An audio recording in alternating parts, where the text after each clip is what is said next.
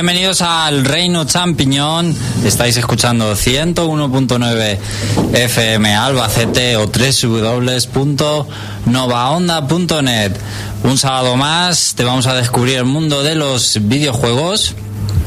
Y aparte de las noticias del Museo de los Errores que vuelve a abrir sus puertas después de varias semanas y también de un análisis muy curioso que después hablaremos más de él lo primero de todo, porque en Albacete este fin de semana se celebra la Salvanime 2016, que viene a ser el salón del manga que se celebra aquí en Albacete. Entonces, todas las personas que nos estéis escuchando de Albacete, si queréis conocer las novedades, lo que se está cociendo allí ahora mismo, pues en directo vamos a conectar con David. Hola David, buenas tardes.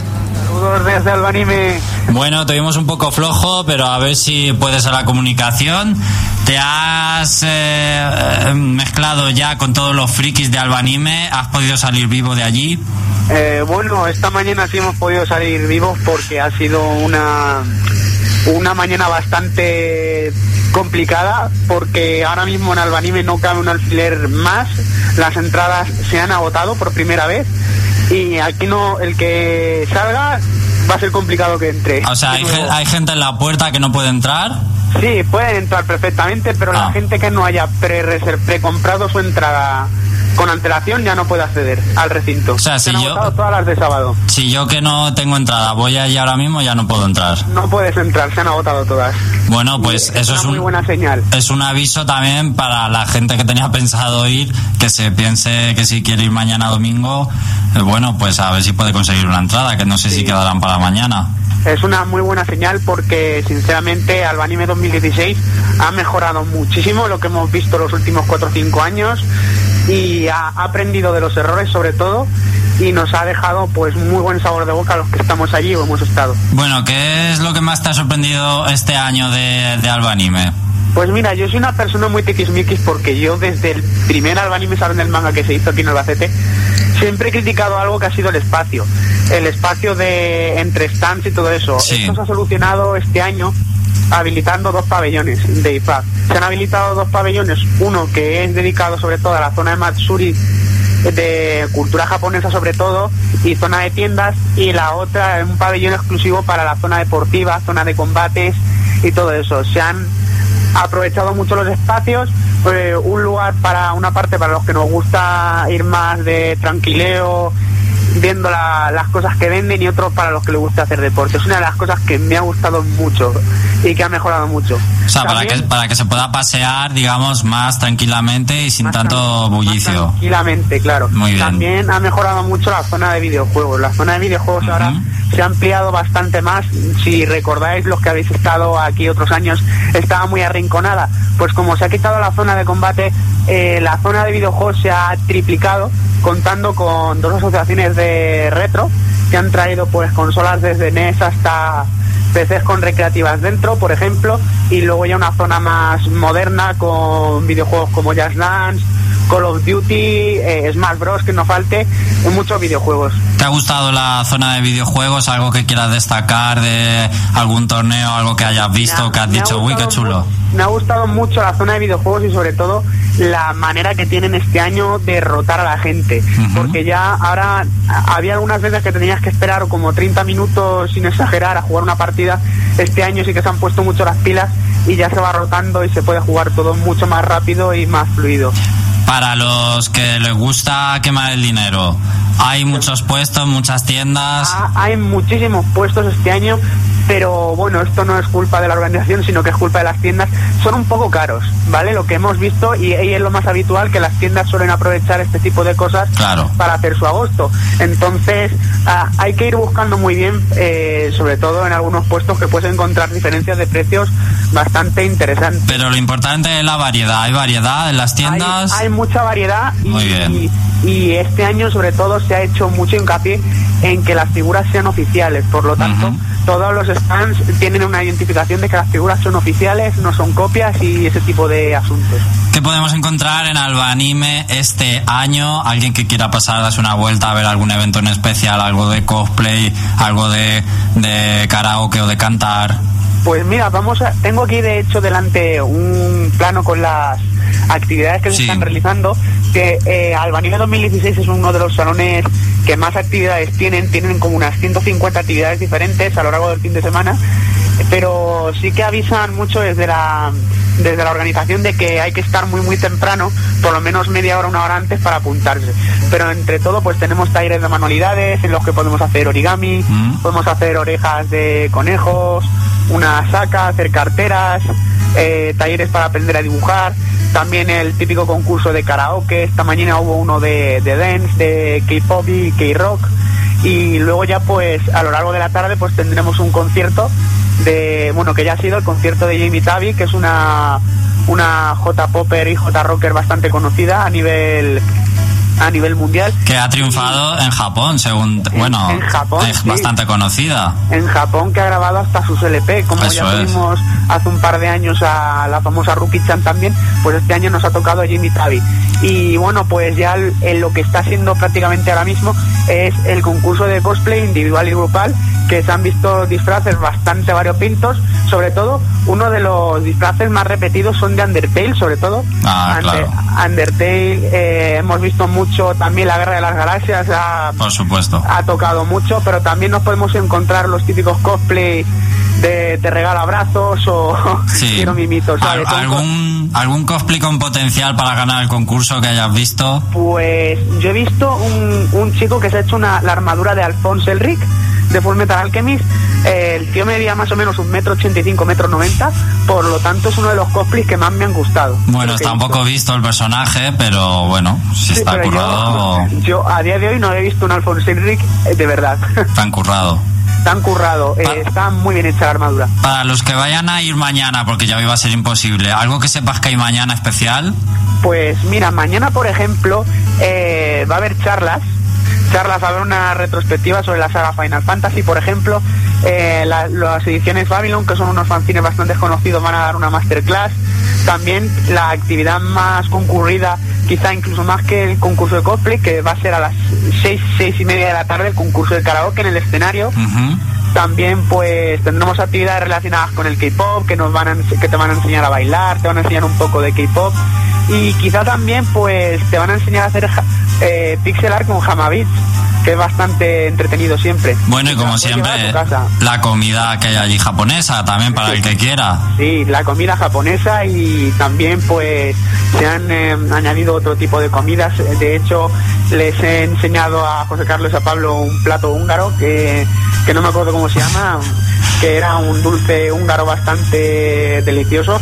También pues lo típico ramen, calentito para el cuerpo, que a, a estas horas tampoco viene muy mal, ¿sabes? Y más para los que tenemos ya la voz gastada. Muy bien, David, pues te vamos a dejar en Alba Anime, que te lo pases muy bien y que sobrevivas si puedes. espero, espero. Muchas gracias. A ti. Que se os dé bien el programa. Hasta Gracias, luego. hasta luego. Bueno, pues ahí dejamos a David a ver si logra sobrevivir entre esa horda de frikis, aunque él es uno más, por supuesto. Y un éxito más parece Alba Anime 2016, como siempre. Nosotros vamos a seguir en el programa. Como decía, hoy vamos a tener Museo de los Errores, análisis de Mario Sonic en los Juegos Olímpicos de Río 2016, que luego diremos algo, una anécdota muy graciosa sobre el título del juego. Eh, pero vámonos rápido, rápido, rápido ya a las noticias.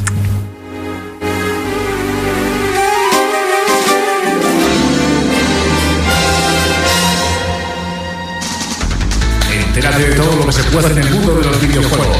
El Reino Champiñón te pone al día. Noticias.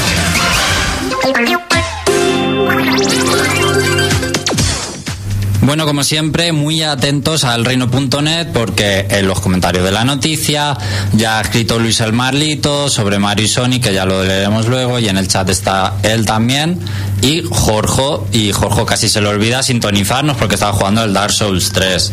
Y claro, Luis el Marlito le pregunta, ¿cuántas veces ha muerto? Y por supuesto, pues de Dark Souls 3 va la encuesta de Twitter de esta semana, en nuestra cuenta de Twitter, elreino.net, nos podéis buscar tal cual. Encuesta en directo. ¿Qué es lo más importante de Dark Souls 3? El poder absoluto, la estamina, por Dios. Admitir tu muerte y no confíes en nadie. Así que podéis votar eh, sobre Dark Souls 3, que ha sido polémica además esta semana por un bug muy chungo. Y sobre eso en nuestro canal de YouTube, también del reino.net, hemos subido, bueno, eh, Xavi ha subido una videonoticia sobre esto, que es un poco piloto también para ver cómo, si os gustan este tipo de cosas en YouTube. Y podéis opinar y meteros en el vídeo también y verlo. Así que Félix, porque hoy estamos aquí Félix, Pablo, José Carlos y aquí un servidor, Alex. He dicho Xavi.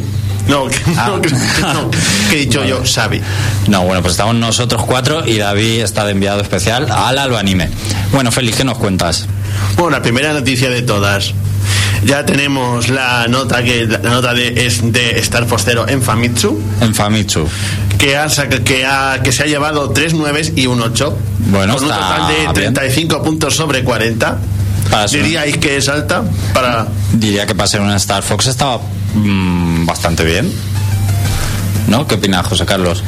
Yo creo que voy a coincidir, no sé cuál es el, el 8 y cuáles son los 9, en qué apartados han coincidido. No, Pero- sabes que cada nota es de un, de Ah, un vale. redactor. Famitsu lo hace así. Pensaba que era por categorías, gráficos, No. duración. Ah, vale, vale. Cada una de las cuatro notas pertenece a un redactor y las suman y hacen la- la- el total sobre 40. Ah, pues entonces es un buen sistema de puntuación y estoy de acuerdo. Porque, hombre, hay que decir que además es una revista muy exigente. Bueno, depende. bueno, de vez en, de vez en cuando le da notazas a, a ciertos juegos. Sí, Hubo podríamos recordar algún Final Fantasy por ahí que es bastante hinchada la nota, pero en fin, No, de hecho, estaba pensando en Bayonetta, que le dio un 40, ¿no? eso no está nada hinchado, Félix. ¿Dónde ves tú que está hinchado? ¿Lo has jugado? ¿Has jugado a Bayonetta? Por favor, he jugado los dos varias veces. ¿Y tú crees que eso es hinchar la nota? Es, ¿No que yo creo que, es parecido- que yo creo que no existe el juego perfecto. Pues seguramente eso es verdad. Yo le, yo le he dado un 39. Ah. Bueno, pero es que Pero eso significa que tres personas le han puesto un 10 y Claro, uno un 9. Claro, es que eh, la puntuación de Famitsu hay que verla un poco Bueno, así.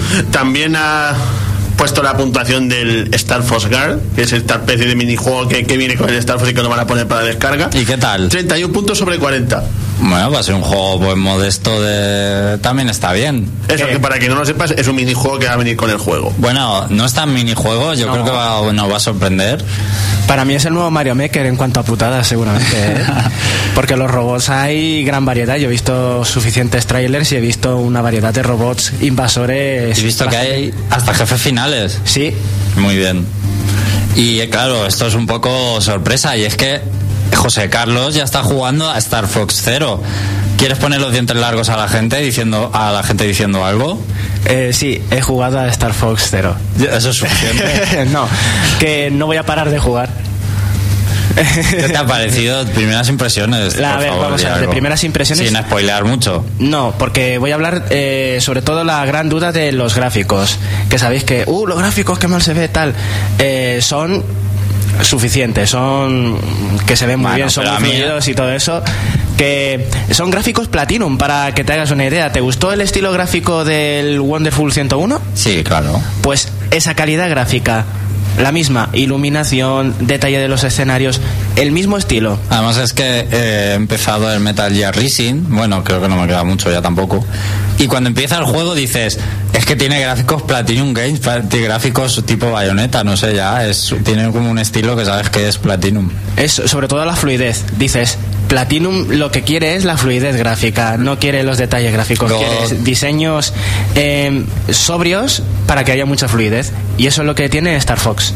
Bueno, pero aparte de los gráficos, Pero aparte de los algo gráficos, más. A ver, pues la variedad de, de los niveles. ¿Te ha gustado, te ha decepcionado? No, me ha gustado un montón porque porque puedes jugar mm, no solamente sobre raíles o sobre modo libre, sino que también cambias de vehículo en algunos niveles y los niveles van por fases, van por partes.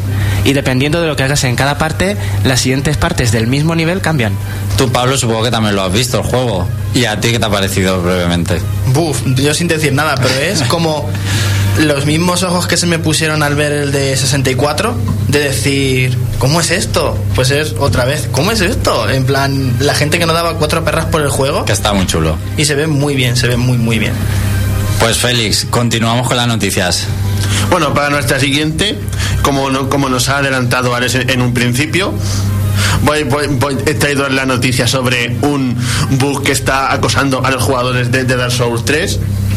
Es nada más y nada menos que un bug que pasa prácticamente al principio. Y es que ha habido muchas quejas de jugadores, tanto en Reddit como en los foros de Steam, que indican un, lo, lo que puede llamarse un bug que rompe el juego al llegar a la primera hoguera. O sea que perfectamente a los 10 minutos de juego se te puede romper el juego.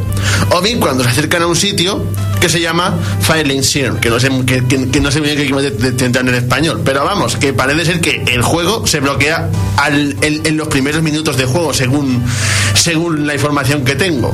O sea que parece ser que lo han sacado sin ni siquiera molestarse en testear nada. Es una papeleta. Además, parece ser que depende también de la clase que elijas en el juego. Sí, eso es. Porque, según parece, si cambias a un caballero puedes pasar esa parte.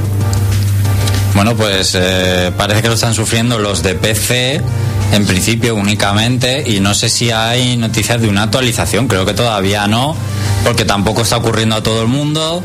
La cosa es que todavía tiene que confirmarse el problema. O sea, Eso es. ni siquiera saben los propios programadores dónde falla el juego. No ha habido un anuncio oficial de No. esto está ocurriendo y lo vamos a solucionar. Sencillamente se sabe que hay algo, pero no se sabe lo que es. Y hasta entonces, pues los jugadores van a tener que esperar. Ay, la nueva generación, qué mala está siendo. Sobre todo esa manera, que parece que no salen los juegos sin testear ni nada.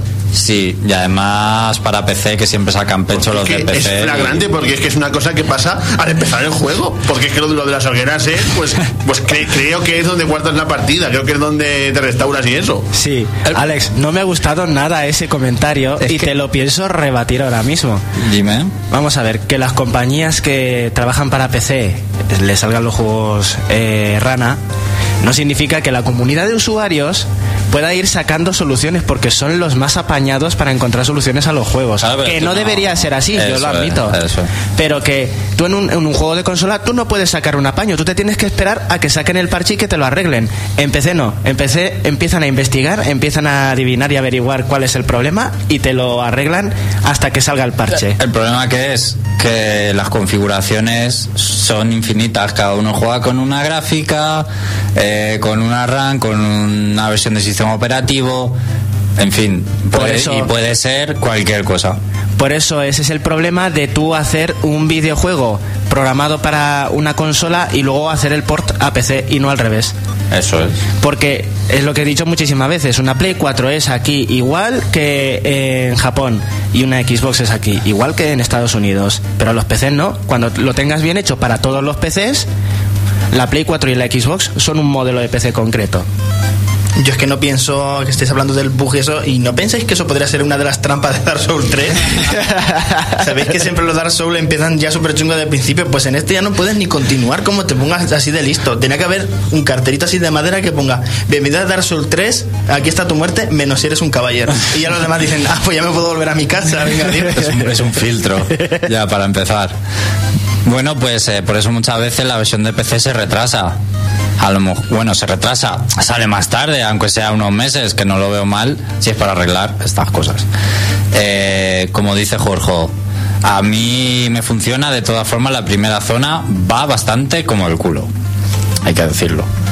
Bueno, pues eh, como ya he dicho, en el canal de YouTube del reino.net tenéis una videonoticia con Xavi mostrando su cara en su esplendor. Hablando sobre esto, ahí podéis ampliar y comentar. Feliz. Bueno, para la siguiente noticia os he traído una de rumores que me ha parecido particularmente interesante. Y es que en, en Twitter, varios periodistas, como por ejemplo em, Emily Rogers, que no sé si sabréis quién es, Pues bueno, no. es, una, es, como- es una persona muy espe- especializada en rumores que suele acertar. ¿Y qué ha dicho? Una periodista americana, vamos, de videojuegos que suele acertar con los rumores. Pues ha escrito que, que Nintendo se está planteando lanzar remasterizaciones de sus juegos de Wii U en NX. Y no solamente eso, sino que además, por lo visto, ya tiene más o menos pensado los que sacarían en un principio, que serían Splatoon, Mario Maker y Smash Bros.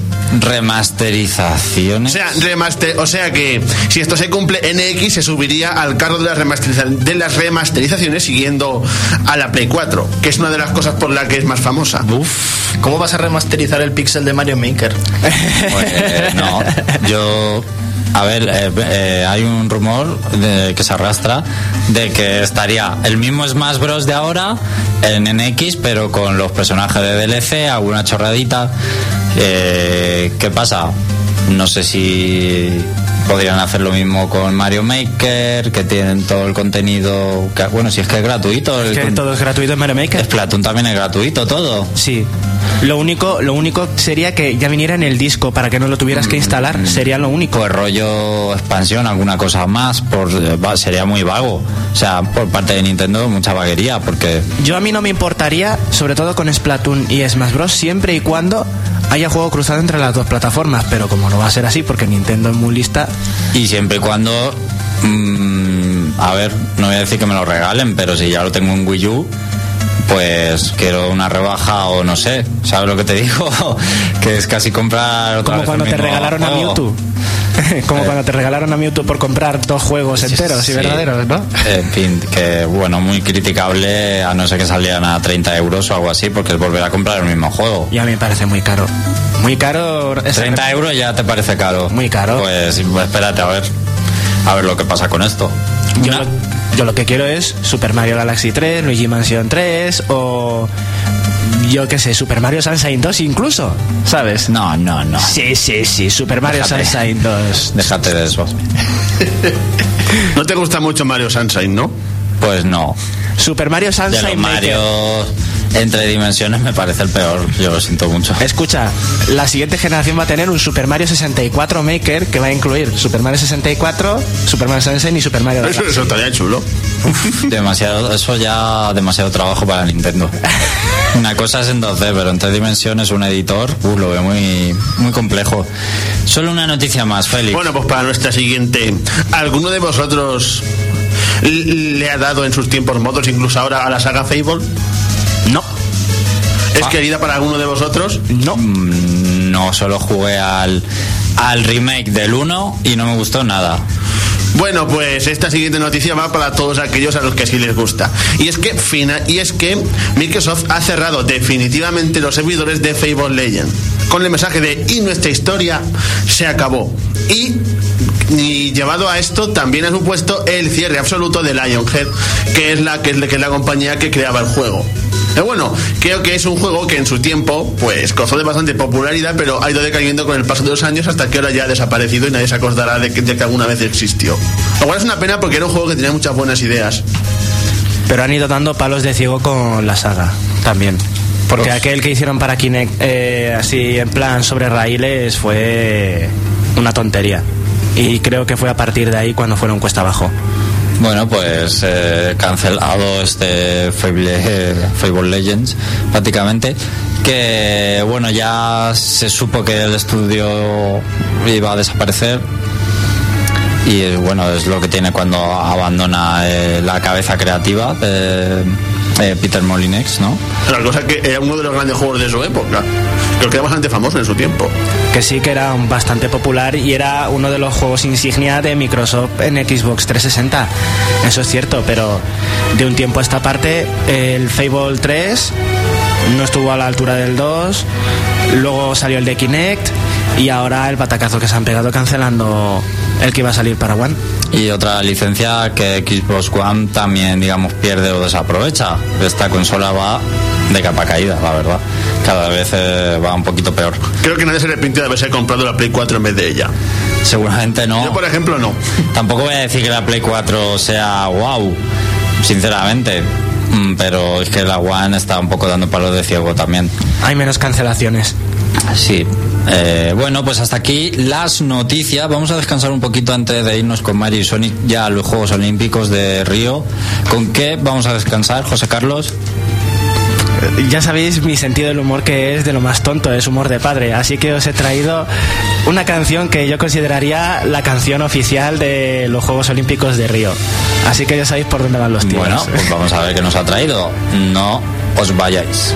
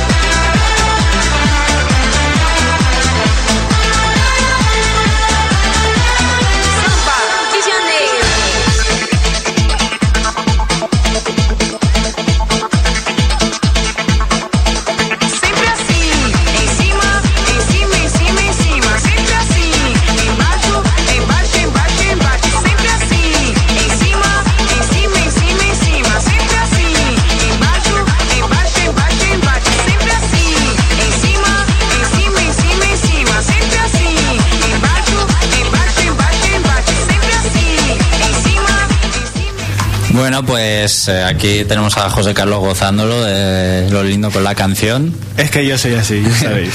Es así. Bueno, eh, en el reino.net Jorge dice que War, el Star Force War, está de cojones. Muy buen añadido como para Star Fox Zero. Os recuerdo que viene en la edición especial, los dos juegos juntos. Que además sale ya, ya, ya, porque sale el 22, ¿no? Al viernes que viene, efectivamente, aquí por lo menos en Europa. Eh, lo digo porque Jorge, a su vez, también está jugando al Wars y parece que le ha gustado. Y dice, en Dark Souls 3 la zona de tutorial va como el culo. Yo pensé que no podría jugar por lo mal que me iba. Y menos mal que he seguido porque las demás zonas me tira fenomenal y tengo los requisitos mínimos. Pues vamos a ir porque alguna gente estará cansada de la saga Mario y Sonic, que ya ha cansado mucho, que es repetitiva, tal, pero es que José Carlos es un fan absoluto de esta saga. Algunos no lo entenderéis, pero hoy pues también os va a contar por qué y por qué le gusta esta saga y que le ha visto de especial a esta entrega de Nintendo 3DS, que ha salido antes, la de Wii U, si no me equivoco, en junio. Nos vamos ya al análisis. ¿Quieres saber cómo es un juego? El Reino Champiñón te lo exprime a fondo. Escucha nuestro punto de vista. Análisis.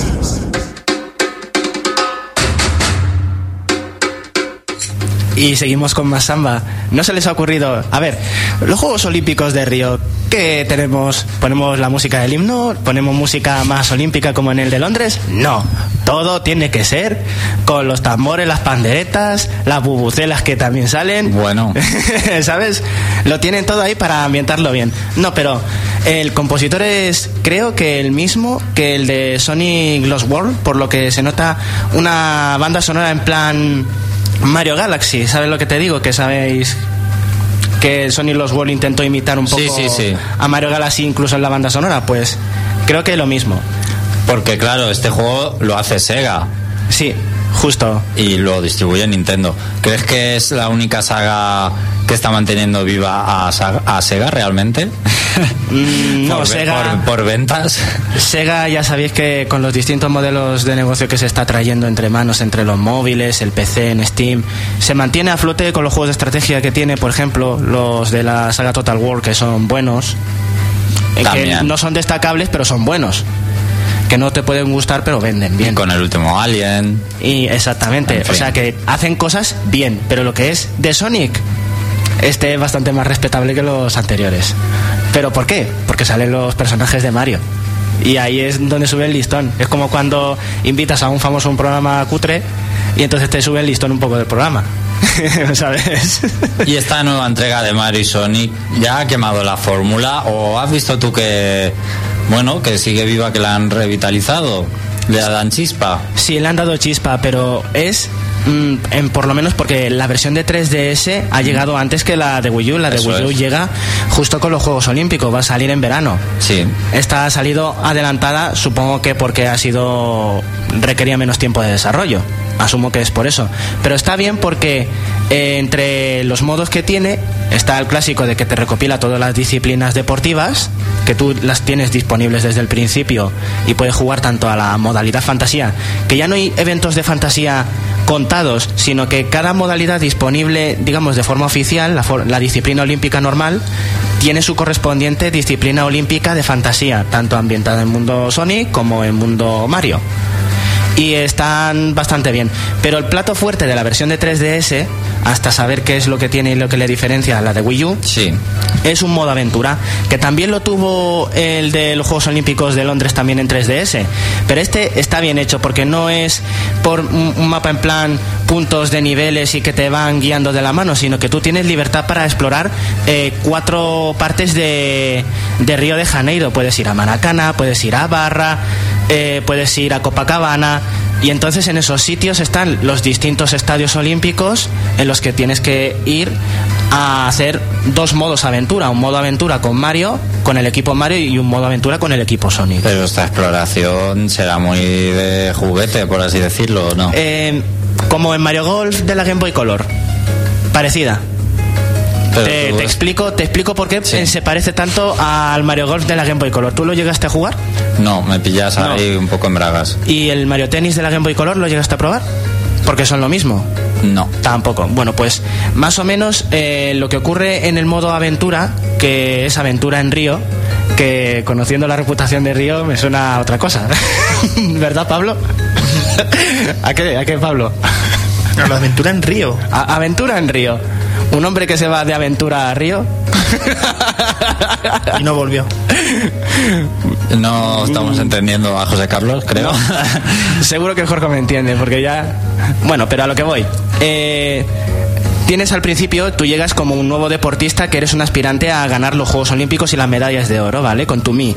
Con tu Mi. Con tu. Mi, tú eres el Mi y entonces eh, al principio llega un chico vestido de Mario y un chico vestido de Sonic y Sí. te dicen, vete con nosotros con el gimnasio de Mario que vamos a ganar todos los Juegos Olímpicos, no, vente conmigo que somos más rápidos, tal. Tú eliges un equipo y entonces tus entrenadores son los personajes de la saga Mario o los personajes de la saga Sonic. Y tienes que estar los siete días de los Juegos Olímpicos. Pero tú no, no juegas, el Mi en sí no, no, no juega, no sí, el, compite. el Mi compite.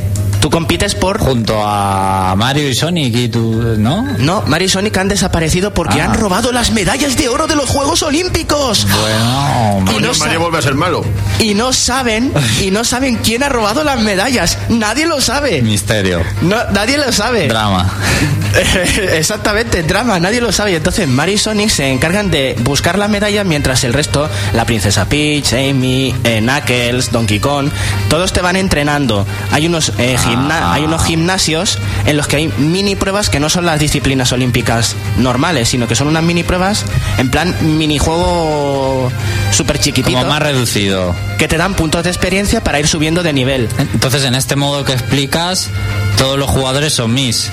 Son Miss y primero tienes que competir en las semifinales contra Miss, pero luego en la final se clasifican automáticamente los personajes rivales. Si te has escogido a los de Mario, te enfrentarás a los de Sonic y viceversa. Los chetados. Exactamente, y entonces, pues por ejemplo, en los 100 metros lisos te enfrentas a Silver.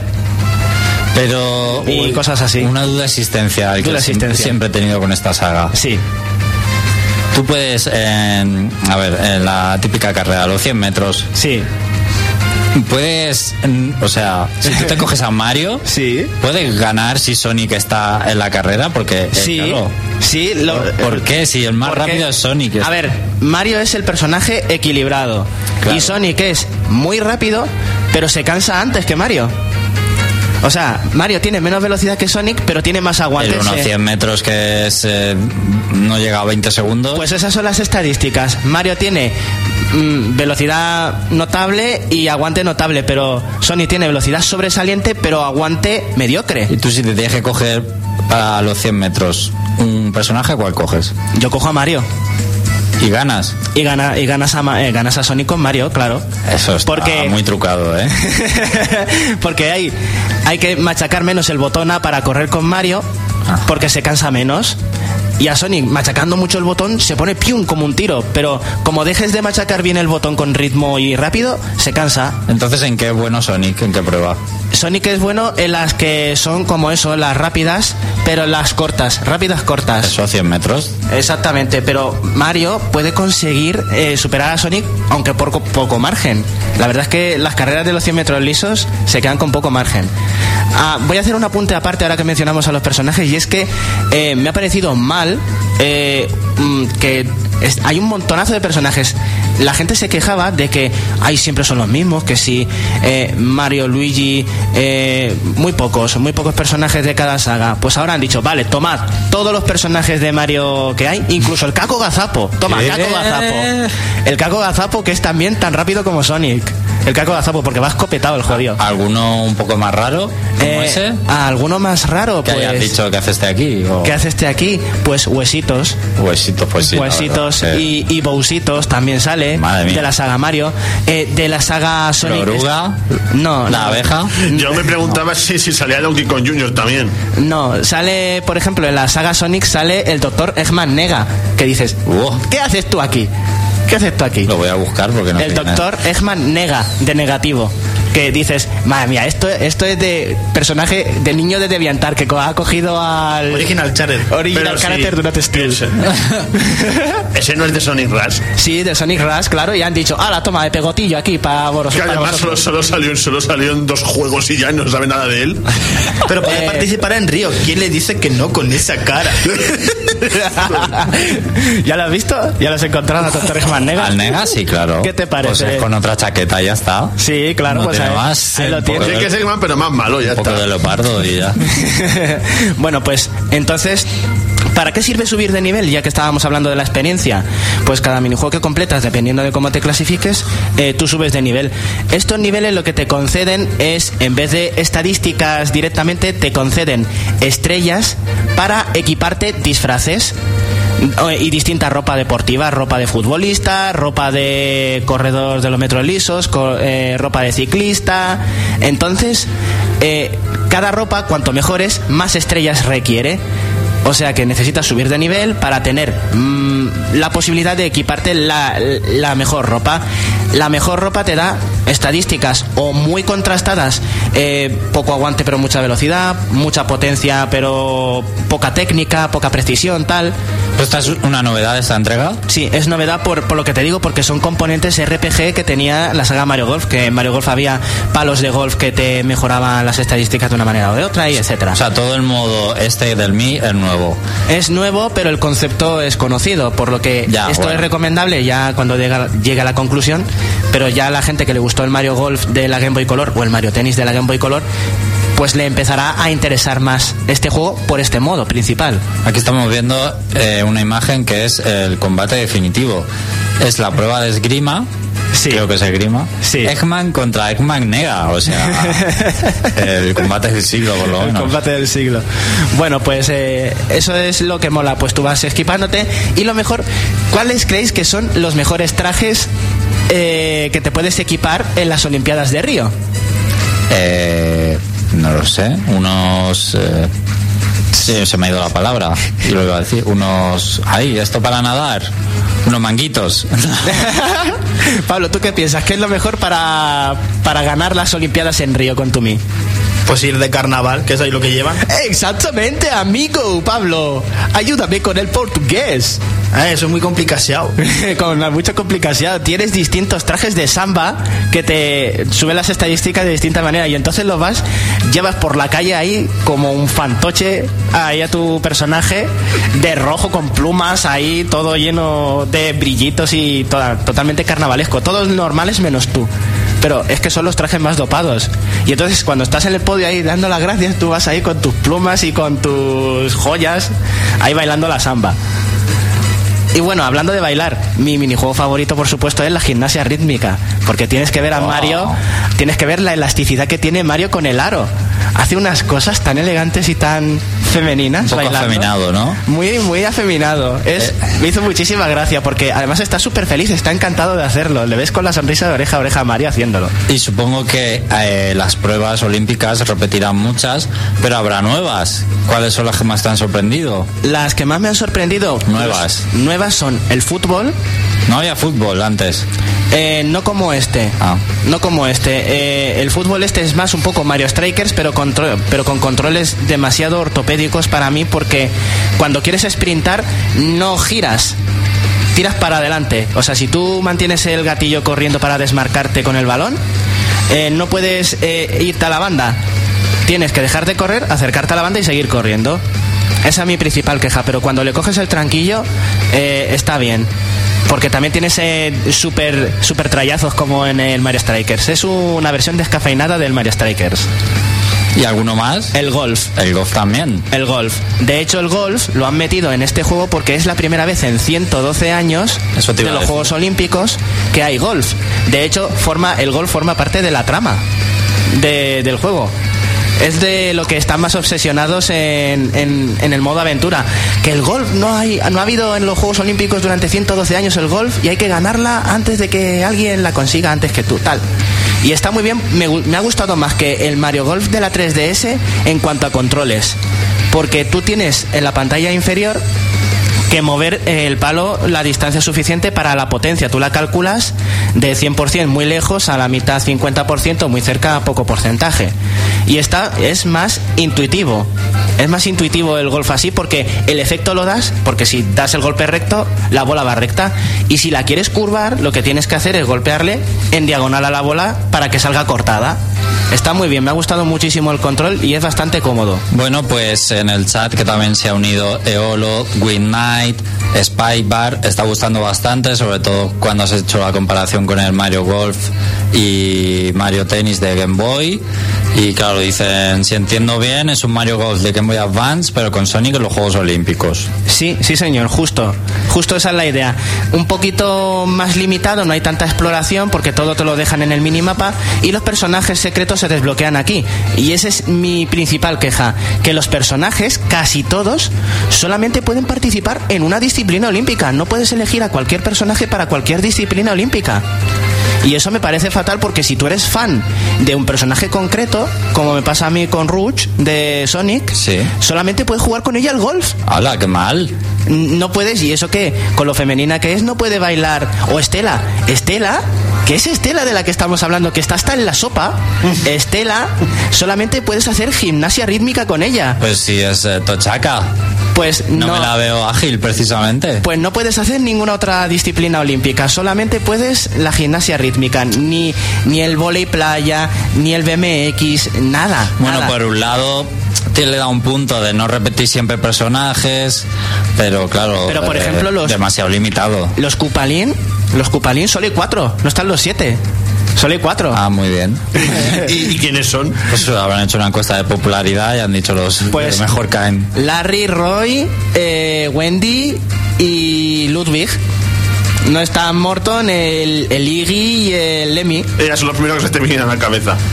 Pues fíjate, esos no están. Y luego el resto de cosas queda un último modo, que es la maratón, que la han dejado aparte, como un modo aparte, que ese es para desbloquear eh, mm, el dinero, que son las manzanas, porque la ropa se la compras a Yoshis tropicales cambiando manzanas. Y entonces las manzanas se consiguen en el modo aventura superando los gimnasios o en la maratón andando. Tú haces, tú cierras tu consola, dejas el juego encendido y te vas andando modo Street Pass. y poco. con el modo Street Pass tú vas andando, reúnes pasos y esos pasos se convierten en dinero y si consigues llegar a los puntos de control de la maratón te dan un disfraz. Y ya de multijugador, pues el multijugador se puede jugar a cuatro y son todas las disciplinas olímpicas y se puede con un solo cartucho. Eso está muy bien.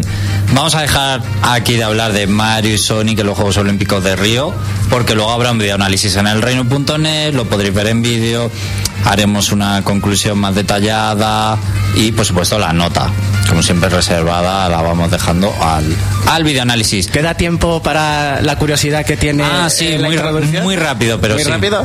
Bueno, pues preparaos porque atentos al locutor de este Marisonic.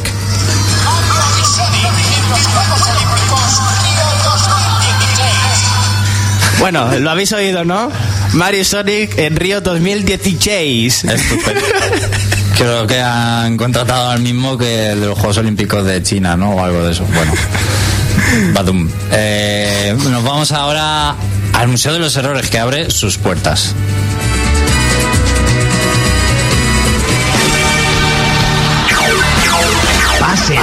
Pasen y vean el Museo de los Errores del Reino Champiñón.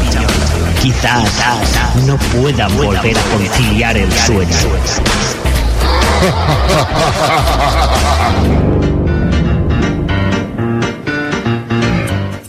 Buenas tardes a todos, ya volvemos una vez más con el Museo de los Errores y esta vez he intentado traeros algo especial, porque siempre estamos todo el mundo con lo de, ah, yo conocía este juego, eh, a mí me sonaba, o fíjate, no me esperaba este juego. Este es imposible que sepáis de él, porque el haber yo accedido personalmente a este juego me ha sido una odisea que no lo he contado, pero llevo desde enero, señores, llevo desde enero intentando conocer el nombre de este juego, descubrir su manera de jugarlo y y traeroslo personalmente aquí al Museo de los Errores. O sea que cada día estamos evolucionando y mejorando para traeros los mejores chustas y las carreras en ramas definitivas. Cada vez más exclusivo, ¿eh? Sí, me ha costado horrores, en serio, horrores. Y conforme me ha ido enfadando, este juego también me ha ido enfadando y creo que va de un poco de cabrearse este juego. Quiero que le demos una gran recibida y un gran aplauso a The King of Crusher para PlayStation. Para PlayStation. The King of Crusher. The King of Crusher. Este es un juego que mm, va a tratar la historia de un señor, pero casi siempre nuestros personajes son el típico señor de toda la vida. Este juego tiene unos gráficos que espantan desde el primer momento. Nos presentan Japón, las 7 de la mañana. Digamos que el día empezó con unas risas, porque vamos a hablarlo así. Lo primero que nos encontramos es lo típico, ¿no? Japón, japonés, siempre los cerezos. Pues vamos a viajar por Japón y vamos a ver quién es un personaje misterioso que se llama Super Mosca. La vamos a llamar Super Mosca porque todo es japonés y parece como una mosca marciana. Y está un señor japonés con su familia, pero son eh, generic 3D random people. son gente 3D más bien poco elaborada. ¡Guau! ¡Qué manazas! Sí, Gigantes. tiene una hogazapante, ¿viste? Torero con la torta que te mete. Y la mosca tiene alas de murciélago. Sí, creo que es una mosca alien porque esto está en japonés todo. Pues Super Mosca eh, pica a nuestro personaje que estaba tan tranquilo leyendo el periódico con su familia, pues le entra una mala baba, coge un color eh, uva, color mosto y se empieza a enfadar. Y luego de repente ves como se le nubla la mente y Super Mosca le mete cosas malas en la cabeza. Le está, está hablando en japonés, pero le está metiendo muy malas ideas. Malas ideas. Sí, sí, le está diciendo cosas muy malas porque de repente, si avanzamos en la historia, el juego tiene un control y un argumento súper sencillo. Ahora lo vamos a ver. Adelanta un poquitín porque Super Moscas también se enrolla más. se enrolla. mm, Nos está contando la vida, vamos. Sí, la- pero la vida en verso. No, un poco más para atrás. Y el juego va directamente. Bueno, chaval. Al hombre le entra una mala hostia, hablando mal y pronto, que se empieza a liar a tortas con todo lo que ve en su casa. El tío va escopetado, dispara, o sea, disparando no, pero en su casa le pega una patada a la puerta, le da un cabezazo a la mesa y con toda la gente delante. Y el tío, y el tío se va pegando tortas a todo. Qué horrible. ¿eh? ¿Qué es esto? Pues es una puñeta, es una puñeta inmensa de juego. A cada hora del día que, al cabo del día que va pasando, pues este hombre tiene una barra abajo amarilla que es todo lo que tiene que destruir y la de arriba es su vida. Pues la vida empieza como que en la casa empieza a darse de tortas con todo. El segundo nivel es el que acabamos de ver, que es en el que entra a la empresa y por lo visto el jefe le dice algo así en plan de "Ah, y lo despide. Y eso se nota que se despide porque otra vez coge el color mosto y le entra la mala baba y le empieza a pegar patas a ficheros, a mesas, a gente. Y luego viene gente de la policía y le empieza a dar unas guascas. Pero como son 3 de PlayStation, es muy fan y todo. Pero qué fluidez del personaje se mueve fatal. Y has visto cuando coge la vuelta así, que es que se pone una inclinación 45 grados, pero sigue corriendo. Sí, sí. Es wonderful este hombre. Luego los disparos cogen un color también verde de explosión nuclear. Que dices, ¿de qué están armados estos? La Japan People es muy rara, Alex.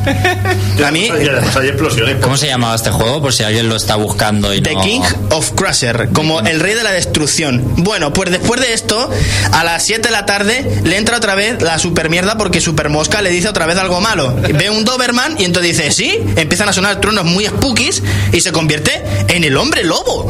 Pero bueno. Es maravilloso. Y luego el hombre lobo, Oh, ¿qué hace? cómo El hom- mola. Y luego yo, como soy un buen hombre lobo, ¿sabes qué hago? La tomo con la primera gasolinera que veo.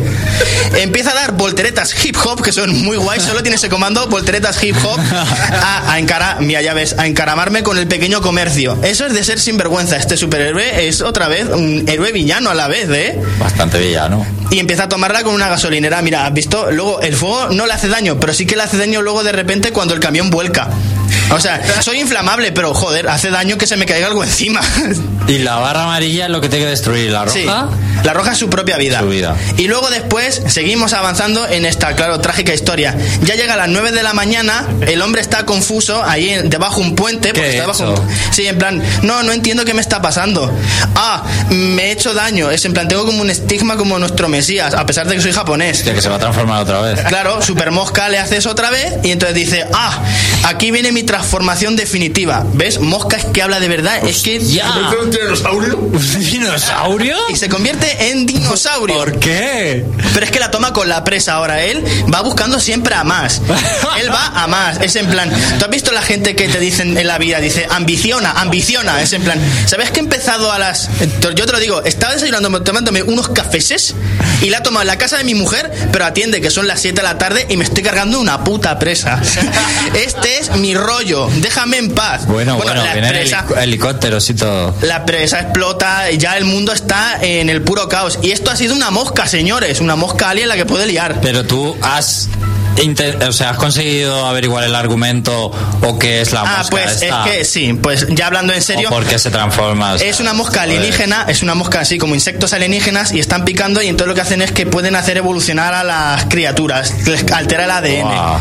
Luego ya, más allá, ya el juego incluso, oye, eh, yo juego truños, pero se puso interesante esta parte, la de... Eso te iba a decir, esto ya me gusta más. Es guay. Plan Godzilla. Es, no, Rampage. El juego es un Rampage canela en rama. Ah, es verdad. Pero es muy guay esa parte, la de destruir toda una ciudad entera de camino a los Estados Unidos, que es Lanzando fuego. y lanzando fuego, o sea, se convierte, vamos a decir que era dinosaurio de todo a 100, eh, se ha convertido ahora en un en un kaiju, en un monstruo gigante. Sí. Pues ya son, cuidado, las 6 de la tarde en los Estados Unidos porque menudo trote ha metido el hombre desde Japón hasta aquí, ¿eh? Muy divertido.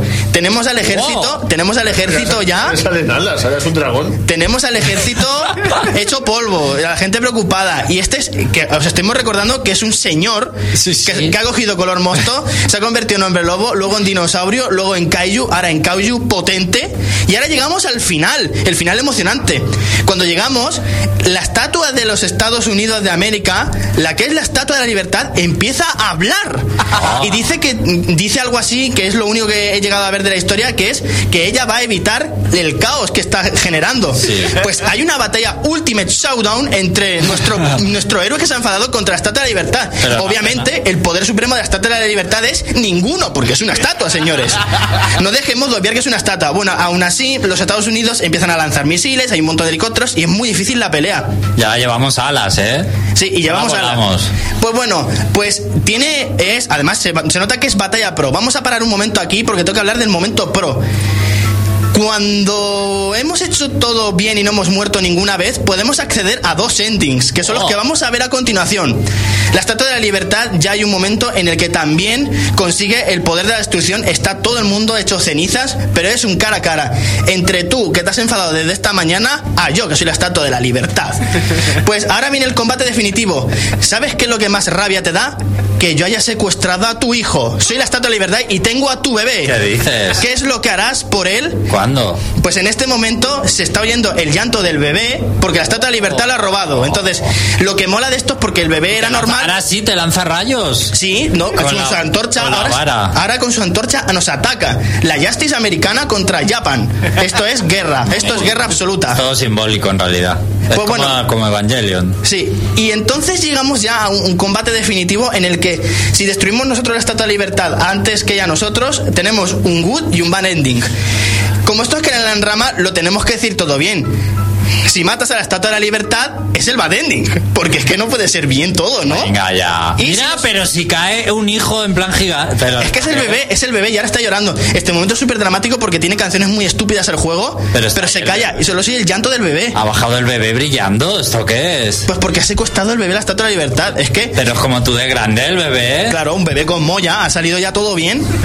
Digamos que Super Mosca ha hecho aquí milagros, es, es muy guay este juego. Por eso, ¿por qué te crees que he tenido que brindaros esta oportunidad?